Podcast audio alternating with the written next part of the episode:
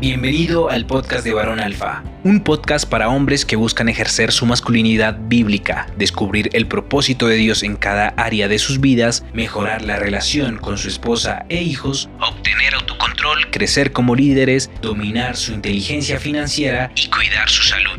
Cada semana tendremos temas y entrevistas con hombres que con sus testimonios reales van a impactar tu vida. Bienvenido, varón. Varones, bienvenidos a un episodio más del podcast de Varón Alfa. Mi nombre es Oscar Vega y el día de hoy estamos con un amigo, un hermano en Cristo que se conecta desde Venezuela y estoy muy honrado de tenerlo el día de hoy con nosotros.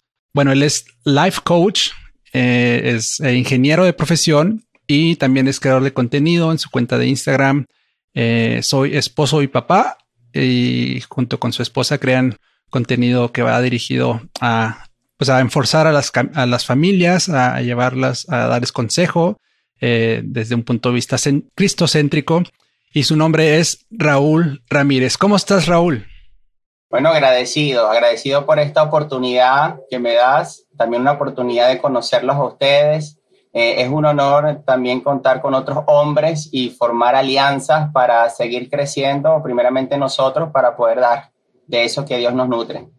Así es, esa es, esa es toda la idea y me gusta que lo, que lo menciones así porque creo que es necesario que hagamos alianzas entre eh, aquellos hombres que, tenemos ese mismo objetivo, ¿no? De, de volver a, traer la figura del hombre cristocéntrica al hogar y, crear familias fuertes para la gloria de Dios. Así que, Raúl, ¿por qué no comenzamos porque nos platiques un poquito de, tu vida, de quién es Raúl Ramírez y tu experiencia como life coach y sobre todo como creador de contenidos y tu cuenta de, Instagram? Bueno, mi nombre es Raúl Ramírez.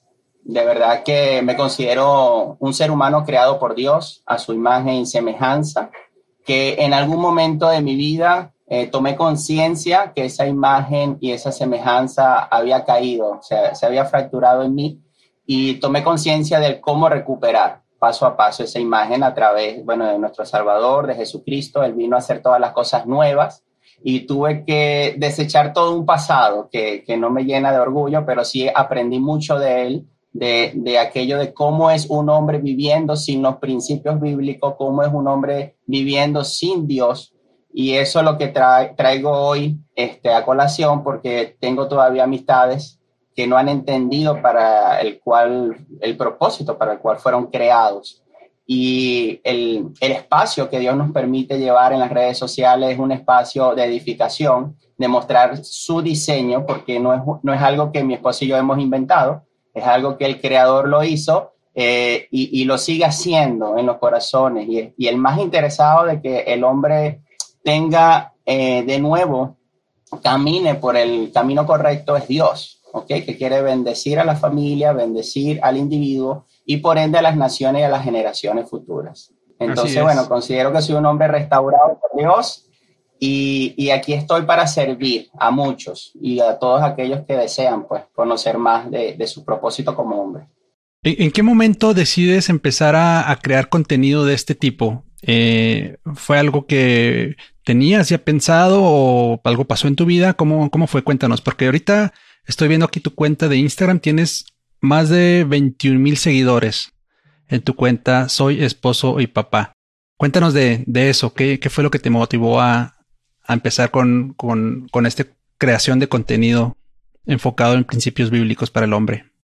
Bueno, siento eh, en el Señor decir y confesar que mi ayuda idónea ha sido una gran bendición para el impulso de todo esto.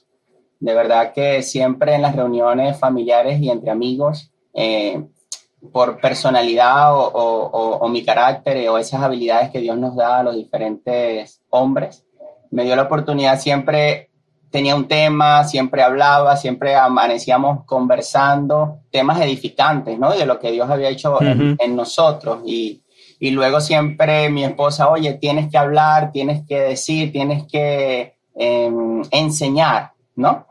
Y ese ha sido... Este, compartir, ya. Es correcto, ese, fue el motivo y, y, el nombre fue de verdad que oré a Dios, porque antes no me llamaba así, soy esposo y papá, Le dije, Dios, ayúdame a tener un nombre que vaya en función de, de lo que me estás dando, ¿no? De, de esto de, de, llevar y de enseñar. Y surgió el nombre, o sea, me vino así de la nada y yo le dije, wow, y tanto fue así que mi esposa luego, que tu, tuve un tiempo con ese nombre, ella se cambió a soy esposa, soy mamá, ¿ok? Y desde, desde nuestra mm. cuenta llevamos, llevamos las enseñanzas que Dios nos permite, primeramente viviéndolas nosotros, ¿ok? Para luego mostrarlas. Excelente, que, que, que, bueno, en México decimos que padre, no sé si en Venezuela se, se entienda, pero, pero qué chévere, o no sé, qué, qué buena onda. Este, y bueno, vamos a hablar de este tema de precisamente cómo ser mejor esposo y cómo ser mejor papá. Y sé que tú, a través de tu experiencia como creador de contenido, pues tienes este tema muy, muy fresco en tu mente. Y me gustaría em-, empezar la conversación preguntándote cuál es para ti la importancia y cuál ha sido en tu, en tu vida personal la importancia el, del rol del hombre como papá y esposo, como padre y esposo. Bueno, eh, desde que he estado leyendo la palabra de Dios, el, Génesis, capítulo 1, siempre me ha llamado mucho la atención, eh, donde Dios al crear al hombre, ¿ok? Le da funciones específicas y le manda también a fructificar y a multiplicar y también señorear sobre los peces del mar, las aves de los cielos, o sea, le está dando que ejerza dominio de las cosas, ¿ok? Eso me ha llevado a tener conciencia de que el Señor nos ha capacitado para enfrentar retos, desafíos y también para gobernar, ¿ok? En función de los principios que Él mismo ha establecido. Y después llego al capítulo 3 y me encuentro con, con la desobediencia, ¿no? Con el pecado y ahí es cuando entra en mí, cuando Dios confronta al hombre y a la mujer, Él llama al hombre, al responsable. Y le dice estas palabras duras que resuenan en mi mente cuando le dice, por tu culpa, maldeciré la tierra. Son palabras bastante fuertes y, y, de verdad que eso nos lleva a tomar conciencia que somos los responsables del funcionamiento, no solamente de nuestro entorno íntimo, hablemos de familia, sino que dependiendo de la esencia de la familia, eso va, va a ser un, un efecto de expansión a, las naciones, a nuestro entorno, a la sociedad y a todas las áreas que conllevan a, las naciones. Claro. Y eso para mí, bueno, ha sido fundamental asumir el compromiso del rol que Dios me dio de ser, yo lo resumo en tres, en tres aspectos importantes, ¿ok? El, ser líder, ¿ok? El ser líder involucra ser el maestro y el pastor de mi hogar. El ser proveedor, ¿ok? De mi hogar, no solamente de dinero, esto lo entienden muy bien los hombres porque fuimos creados para eso, entonces, pero es más, la palabra es muy amplia, es un Dios integral, proveedor espiritual, emocional, de afecto, de sentimientos, es el proveedor en todas las áreas de la vida, tanto de mi esposa y de mis hijos. Y, y el último es. el protector.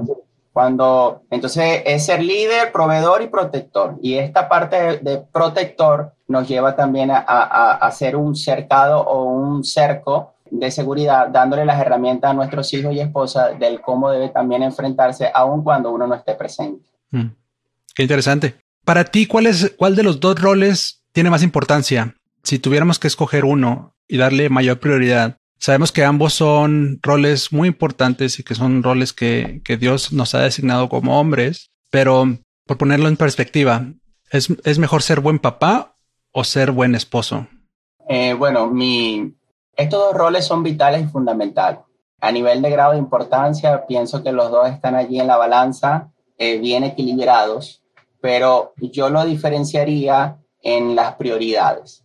Por ejemplo, primero está el rol de ser esposo antes de ser papá. Pienso que a nivel Dios diseñó etapas en la vida y, el joven, luego que sale de, de la autoridad de sus padres, digamos, después de 20 años bíblicamente hablando, que ya debería ser independiente emocional, económicamente y espiritualmente, eh, debería de estar preparándose ¿okay? para ejercer a futuro su rol como esposo. Y luego este, empezar conjuntamente a prepararse para ejercer el rol. Y ambos ejercerlo con la mayor excelencia y conciencia. Pero para todo hay una etapa. Para todo hay una etapa. Por supuesto que a futuro van a estar los dos roles. Ahorita nosotros nos encontramos, tenemos tres hijos y están los roles no compitiendo, sino Dios le pido mucha sabiduría al Señor de ejercer estos, dos, estos dos roles con eficiencia y con el tiempo que ambos se merecen. Por supuesto, cuando los niños están pequeños, eh, demandan mucho tiempo y atención, pero ahí donde está la sabiduría como líder. Eh, por ejemplo, hace, ah, justamente hace unos días, por lo menos mi familia está fuera del país, nos queda aquí la bisabuela de nuestros niños. Y le, dijimos a la, le dije a la bisabuela, abuela, este, danos dos horitas, le dejamos a los dos mayores y nos fuimos con la pequeñita y nos escapamos un tiempo eh, a solas, mi esposo y yo, bueno, y la pequeña porque todavía la estamos amamantando y va a ser mucho tiempo que va a seguir así, pero tuvimos nuestro, nuestro tiempo de intimidad, pues, y aprovechamos cada momento. Una vez que los niños se duermen, este, aprovechamos ese tiempo también este, de intimidad. Y por supuesto, siempre estoy al pendiente de las necesidades de mi esposa. Indiscutiblemente los hombres debemos de aprender a, a escuchar aquellas cosas que se dicen sin palabras Pienso que mm. debemos de profundizar ese lenguaje, más que todo con el desafío de amar a una mujer.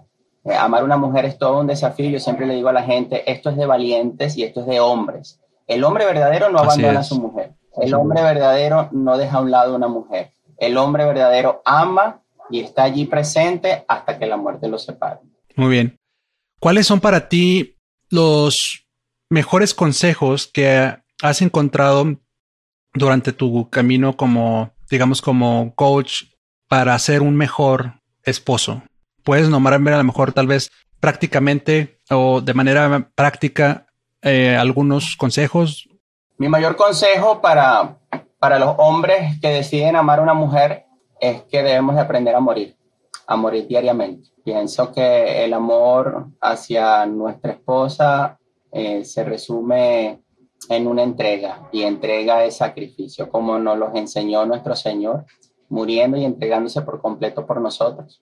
y cuando digo esto de entrega y sacrificio para llevarlo a la práctica, a veces podemos pasar en la calle, digamos, horas muy fuertes de trabajo, eh, pero cuando llegamos al hogar, ahí es cuando realmente empieza nuestro trabajo, eh, en el sentido de, de amar a nuestra familia a través del servicio y de la entrega. De repente, si a pesar del cansancio y si llego y mi esposa por X motivo, por atención de los niños, no ha realizado la comida o falta hacer algo, a pesar de mi cansancio, me ocupo de hacerlo, ¿ok? No ando buscando de satisfacerme a mí, sino de entregarme a ellos. Y la clave para el mayor consejo es que podamos entregar nuestro, nuestro cuerpo, nuestro tiempo, nuestra dedicación y nuestras habilidades al servicio de las personas que amamos, eh, fundamentalmente nuestra esposa e hijos. Ya, al principio mencionabas, mi mejor consejo es morir a sí mismo. ¿Qué te refieres con eso? Es precisamente eh, en ese sentido de decir, ok, ya mis necesidades no importan, ya mis deseos no importan, ahora mi vida es satisfacer las necesidades de mi esposa. ¿Es eso lo que te refieres?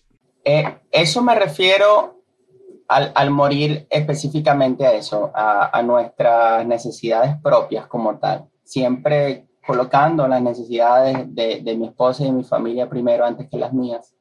Y, y más allá de eso, es colocando lo que el Señor quiere para nosotros y ahí eh, eh, va enmarcado y ahí entramos en el orden de prioridades, ¿ok? Luego, la persona más importante después de Dios es mi esposo y luego vienen mis hijos. Entonces, cuando tenemos mm. como hombre las prioridades bien claras, es fácil tomar decisiones.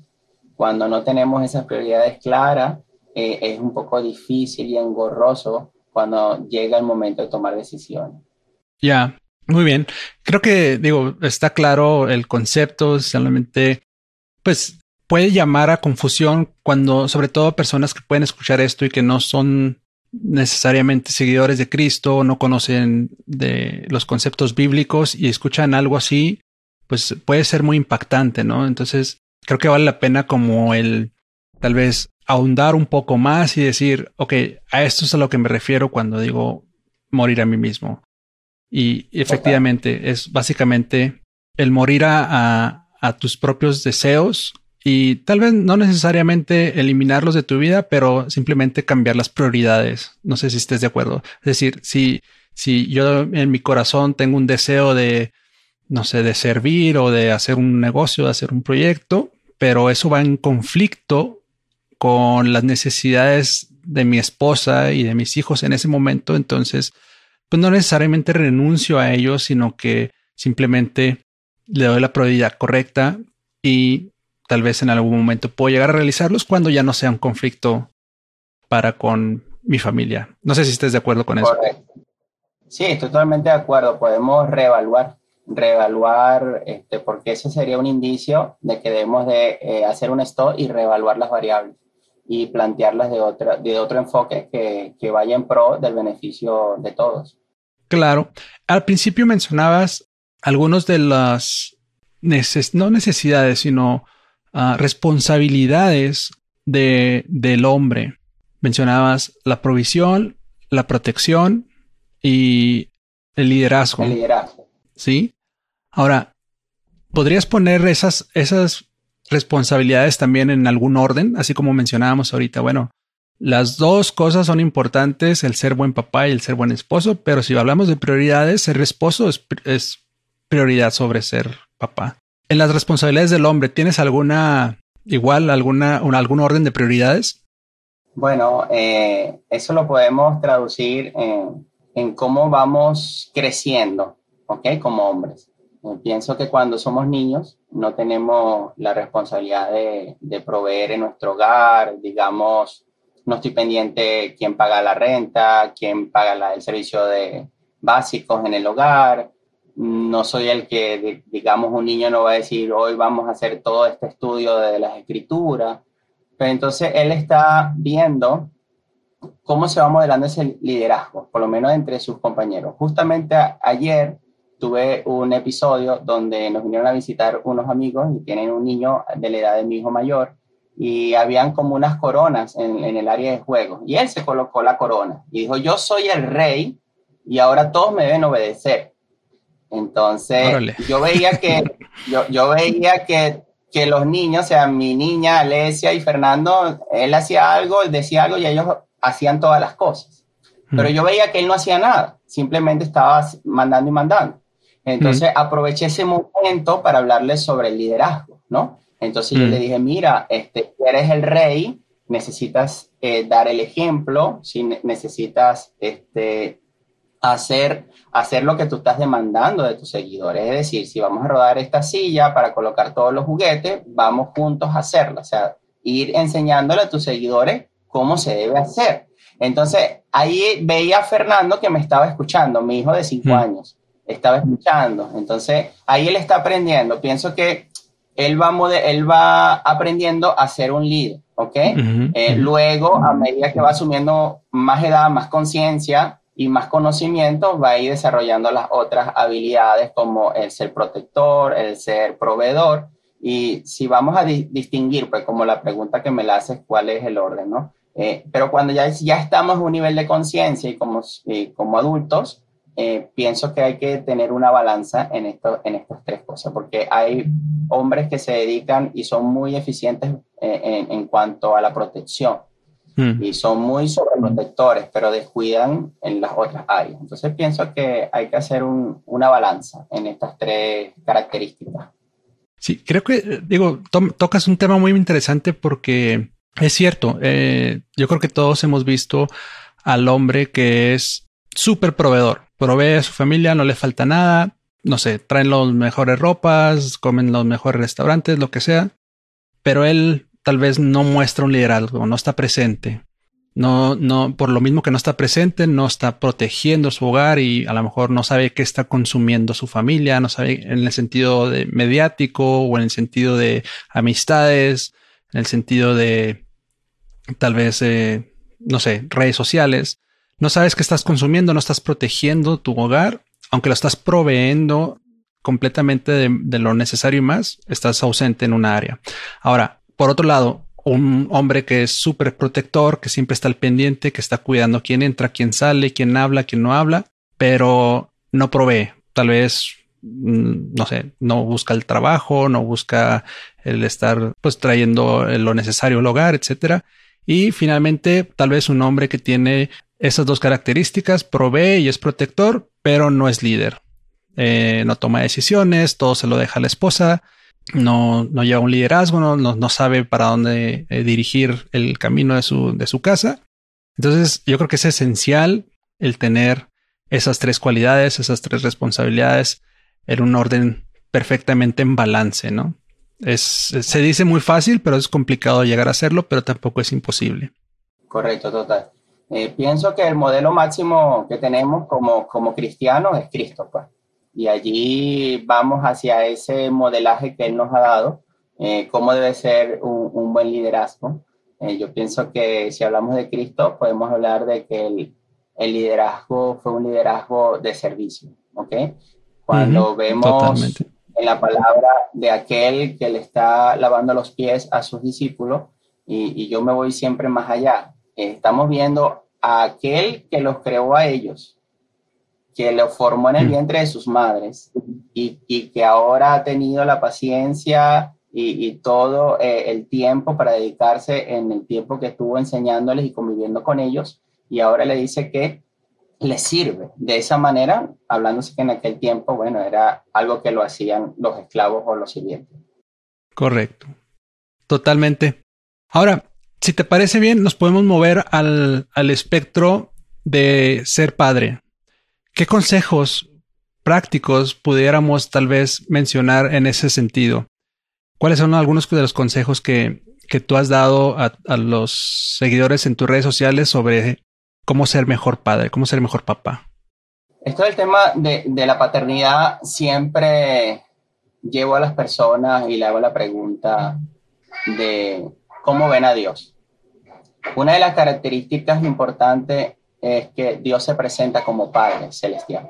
y, la, y, al verlo como Padre Celestial es porque un padre infunde identidad, seguridad, este, propósito. Un padre lleva esa identidad de su familia. Y uno, un consejo muy práctico que le digo a los padres, nunca exijas algo que tú nunca haces o nunca harías a tus hijos. Eh, el mm. Padre Celestial es modelo en todas las cosas. Eh, él siempre da el primer paso y lo dio, ¿no? Eh, él vio nuestra condición y, y, nadie le mandó una carta, Padre Celestial, estamos condenados, no, no podemos, ya no podemos soltar este pecado, no estamos...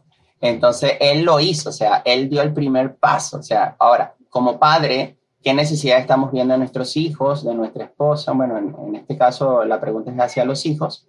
Las necesidades más íntimas yo siempre llevo a mi esposa a atacar el corazón de nuestros hijos, porque muchas veces vemos lo externo, la conducta, eh, pero la idea es preguntarle, eh, ¿qué te llevó a hacer eso? Por ejemplo, en nuestro hijo mayor a veces le pega a, la más pequeña para quitarle algún juguete, ¿no? Entonces, ¿pero qué te llevó a hacer eso? Y entonces empezamos allí a corregir desde el corazón, desde la motivación. Entonces, el, eh, nuestros hijos nos van a ver eh, y van a aprender más de, nuestro estilo de vida que de las enseñanzas que nos sentemos a abrir un libro a estudiar. Entonces, consejo práctico, modelar aquello que deseas que ellos vivan. El consejo práctico para los padres. Cierto. Excelente. Es cierto, totalmente estoy de acuerdo. El ejemplo arrastra, ¿no? Por ahí dicen, el ejemplo es el que, el que lleva a nuestros hijos, a, digo, por más que podamos decirles que hagan una cosa, si no la ven en nosotros, probablemente no la van a seguir, no la van a hacer. ¿Algún otro consejo que ahora sé que eres eh, recién papá, ¿no? Nuevamente, por ahí vi en tus redes sociales que acabas de tener un bebé. Sí, sí, bueno, eh, parte de lo que Dios nos ha bendecido, yo siempre le digo a la familia de que los hijos no son una carga, los hijos son una bendición. Así lo muestra la palabra de Dios, que es la verdad, y así lo muestra, lo he mostrado en nuestra familia. O sea, esta es nuestra tercera hija y Dios nos ha mostrado tres cosas fundamentales que representan ellos. Eh, el nacimiento del primero, le, Dios nos mostró que fue el deseo, el deseo que Él colocó en nuestro corazón para trabajar con las familias. Pero no sabíamos cómo, no accionamos. Cuando llega Alesia, que es la segunda niña, este, nuestro segundo hijo, eh, él colocó la acción. Empezamos a capacitarnos, a estudiar, a leer libros, todo sobre enfocado eh, sobre la familia. Y la tercera, que nació de manera poco común, que se llama Amelia del Mar porque nació en el mar, eh, mm. literalmente. Entonces ella vino a expandir todo esto que el Señor está haciendo y, y nos especializamos en tres áreas en la vida. embarazo, parto y nacimiento. Porque desde que somos concebidos, desde ahí somos padres y desde allí estamos influenciando a nuestros hijos, desde la barriga, desde el vientre. Y la forma en que nacemos, ¿ok? También marca una, un antes y un después. Y bueno, nos queda lo que es la parte de la crianza. Y necesitamos desde ya eh, tomar conciencia de ese rol y desde dónde comienza, ¿ok? Que si seguimos indagando, comienza mucho antes de la concepción, porque la idea es prepararnos y capacitarnos, ¿ok? En la preconcepción. ¿Cómo, cómo vamos a afrontar esas etapas? Deberíamos de tener las herramientas necesarias. Así que eh, mi mayor consejo para todos los que nos van a escuchar es que así como vamos a emprender una nueva empresa, que estudiamos todos eh, los costos, las variables, si es el mejor lugar donde colocar el establecimiento, la población, la demanda, la oferta, eh, y hacemos un estudio, una evaluación, así también debemos de nosotros capacitarnos y prepararnos para ejercer los mayores, las mejores funciones de la vida y lo que nos va a llenar más de bienestar, porque tengo amigos empresarios que tienen tres, cuatro empresas que facturan muchísimo dinero, pero tienen tres, cuatro divorcios y no han podido levantar una familia. Y ellos, a pesar de mm. todo lo que tienen y puedan tener, no se sienten satisfechos y plenos, porque Dios nos creó para vivir en comunidad, para formar familia, para estar eh, y crecer juntos, ¿ok? En ese vínculo de, del amor. Como diría Napoleón Bonaparte en su tiempo, eh, él le dijo a Francia, denme grandes familias y haré de Francia el mayor imperio mundial. Y ahí es cuando tú te das cuenta, wow, o sea, este hombre estaba claro lo que, lo que sostienen las naciones. Entonces, mirar el panorama mundial, cómo las naciones están en decadencia moral, espiritual, económico, político, cultural, social, en todas las áreas, ¿ok? Y yo le diría a todos los hombres que nos escuchan, el problema es masculino. En este momento Dios también está llamando a los hombres y decirle, por tu culpa está pasando esto. Entonces necesitamos pedir perdón, por supuesto, el pedir perdón, detrás de pedir perdón, si es un perdón genuino, es una reflexión de decir, ya no quiero ser igual, ya quiero cambiar, o sea, es un arrepentimiento. Y necesitamos, o sea, yo tuve que arrepentirme muchas veces este, y todavía sigo eh, en ocasiones pidiéndole perdón a mi esposa por cosas, a mis hijos, porque también ellos necesitan ver un liderazgo no como un superhombre, ellos también necesitan ver de nosotros la sensibilidad eh, cuando nos equivocamos y que ellos también puedan rectificar cuando ellos lo hacen. Así que aquí yo no estoy fomentando el superhombre, aquí estoy fomentando es que tengamos un corazón sensible al diseño original de Dios, a sus principios, a volver a la verdad y, y que eso transforme nuestras naciones, que lo ameritan de manera urgente. Muy de acuerdo, muy de acuerdo con lo que, con lo que dice Raúl y es precisamente una de las motivaciones que me llevó a, pues al crear este, este canal, ¿no? Y este movimiento de, de Alfa que efectivamente no busca el, engrandecer al hombre, sino el, retomarlo a su, a su lugar eh, en el cual el Señor nos puso como liderazgo de servicio y de amor a nuestras familias. Eh, estoy viendo también en tu cuenta que precisamente ahorita que hablabas de todo esto, este proceso de, del preparto, o no sé si le llame así, eh, el embarazo y el parto y luego el posparto. Y estoy viendo que tienen una, una cuenta, ¿no? Que se llama una, una nueva vida comienza. Y es un, por lo que estoy viendo, es un curso para personas que están en este proceso de, de embarazo. Platícanos si gustas un poquito más de, de qué se trata. Bueno, nosotros, eh, mi primer hijo y nuestra segunda hija, nosotros tuvimos un nacimiento en casa. Ellos nacieron en el mismo cuarto donde fueron concebidos, ahí mismo nacieron. Este. Pudimos entender de que el, parto no es una emergencia médica, el parto es algo fisiológico y natural. Y eso cambió nuestra forma de ver las cosas. ¿Ok? Y la libertad mm. que yo tuve al al recibir a mis hijos, a estar allí cortando el cordón umbilical, eh, a esa conexión entre sus padres y, él, y que vaya directamente al seno materno, al pecho de mamá. Hay muchas cosas que estamos ignorando, pero por, mm. eso lo, lo tuvimos, tuvimos como mayor expansión cuando estudiamos este caso. Eh, personas como Michel Oden, que son científicos en esta área, Frederick, que ha escrito libros. Eh, el momento de nacimiento es vital, es vital para mm. la continuidad este, del bienestar del ser humano, inclusive para tener mejor salud. Los niños que son separados de sus padres una vez que nacen, antes tenían protocolo de que nacía el niño y lo alejaban de papá o de mamá para los protocolos médicos del pediatra, de la limpieza, X o Y. Hoy en día eso ya ha quedado obsoleto, gracias a Dios la Organización Mundial de la Salud eh, da mm. una cartilla de cómo debería ser tratado el ser humano, pero ya no todos los hospitales o clínicas lo están haciendo. Eh, voy a resumir esto en, en tres aspectos importantes. El primero, las mismas hormonas que mamá segrega teniendo relación sexual con su esposo son las mismas hormonas que ella segrega de parto. ¿Qué nos dice eso? Nos debe llevar a la conciencia que eso es un momento íntimo y privado. ¿Por qué? Nosotros no estamos mm. teniendo intimidad con nuestras esposas en la plaza de nuestra organización. Entonces quiere decir que ese es un lugar íntimo que se debe respetar y los protagonistas son los padres y el bebé que están haciendo. Segundo lugar, ah. este, la mujer se encuentra en un estado de vulnerabilidad, ¿ok? Porque son muchas hormonas las que están en juego y necesitamos protegerlas. O sea, una, uno de nuestros propósitos es, es, protección y por eso yo decidí parir en casa porque yo no iba a tolerar que entrara a un centro de salud y que me separaran de mi esposa, no tenerla de la mano, no decirle aquí estoy mi amor contigo. Entonces mm, muchas mujeres se ven afectados sus procesos de parto porque no se sienten seguras, no se sienten amadas ni protegidas, sino más bien se siente violentada con los médicos o con las enfermeras y es algo que se ve a diario en los hospitales, por lo menos aquí en nuestro país, lo cual este, Dios me está motivando pues, a, hacer esa voz, ¿ok? Que deberían levantarse muchos hombres en defensa de su esposa que están siendo violentadas en un proceso tan importante de traer un nuevo ser humano a este mundo.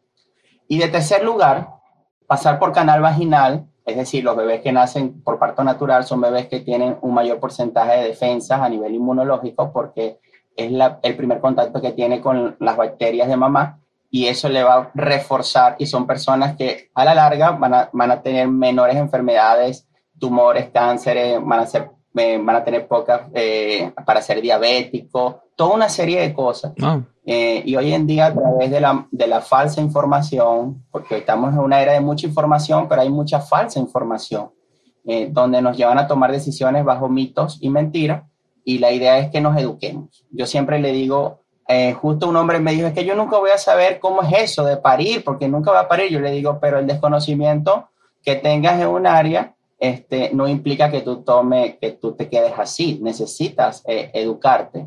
Por algo el apóstol Pablo le dice a las mujeres que cuando tengan alguna duda busquen a sus esposos y, y platíquenlo en casa. Eso nos lleva a un reto, nos lleva a que los hombres debemos de saber de enfermedades, debemos de saber de educación, de todos los temas que conllevan a una familia. Necesitamos ser cartas abiertas y tener el conocimiento correcto. Entonces, esto es un eslabón o, un pequeño punto de lo que es el Ministerio de una Nueva Vida Comienza. Y yo insto y llamo y le hago un llamado a todos los padres este, que se están enterando que son papás, este, porque ya son papás una vez que se entera, este, que nos contacten y gustosamente le vamos a brindar toda la información desde, desde la evidencia científica, desde nuestra experiencia que hemos tenido en nuestros partos pero sobre todo todo eso contrastado con la verdad de Dios. ¿Por qué? Ahí está todo. Wow, excelente, excelente iniciativa, Raúl. Creo que es, un tema súper, súper interesante. No era precisamente el, tema de, del tema del día de hoy, pero sí viene a colación porque es parte del ser papá y del ser esposo, el estar presente en este proceso tan importante, tanto para la mamá como para el nuevo bebé que viene naciendo. Así que te felicito por esta iniciativa. Eh, con mucho gusto lo vamos a también a, publicar por aquí. Y precisamente, pues por último, me gustaría preguntarte y, pedirte que por favor nos digas eh, dónde podemos contactarte a las personas que nos estén escuchando y que tal vez aún no sepan de, de tu pues de tu ministerio, de tu cuenta, si nos puedes por favor proporcionar esa información, dónde podemos encontrarte más fácilmente. Chévere, bueno, eh, a través de la red social Instagram, ¿ok? Eh, arroba soy esposo y papá. Allí pueden ver todo el contenido que hemos ido subiendo, ¿ok? Todo referente a ser esposo, ser padre. Y este, mi esposa, ¿okay? alineado a todo esto, también la pueden conseguir en arroba soy esposa, soy mamá. Y juntos este, vamos liderizando allí el ministerio de una nueva, arroba una nueva vida comienza. Ese está específicamente dirigido al embarazo, parto y nacimiento pero totalmente abierto eh, a que me puedan escribir en privado, darle respuesta, darle un consejo que trataré en lo posible de hacerlo con principios bíblicos, que son los principios que hemos aplicado nosotros en nuestra vida. Eh, principios de economía, de familia, de, intimidad, en la palabra de Dios están todos los principios y la norma de conducta que debemos de seguir. Y bueno, procuro no salirme de allí, este, porque ha sido el éxito que hemos tenido ha sido a través de honrar la palabra de Dios en nuestras vidas. Así es. Excelente, Raúl. Pues muchísimas, muchísimas gracias por tu tiempo, por estos consejos y, por esa iniciativa que estás llevando a cabo, tanto eh, en la cuenta de Soy Esposo y Papá y también como la nueva que, que están llevando a cabo de una nueva vida comienza, ¿es correcto? Es correcto una nueva vida comienza así, totalmente. Pues excelente, muchísimas gracias, bendiciones, gracias a todos los que nos han escuchado el día de hoy. Por favor, suscríbanse al canal de YouTube y compártanlo pues con un amigo, con algún varón que esté necesitando de estos consejos. Un abrazo a todos y bendiciones.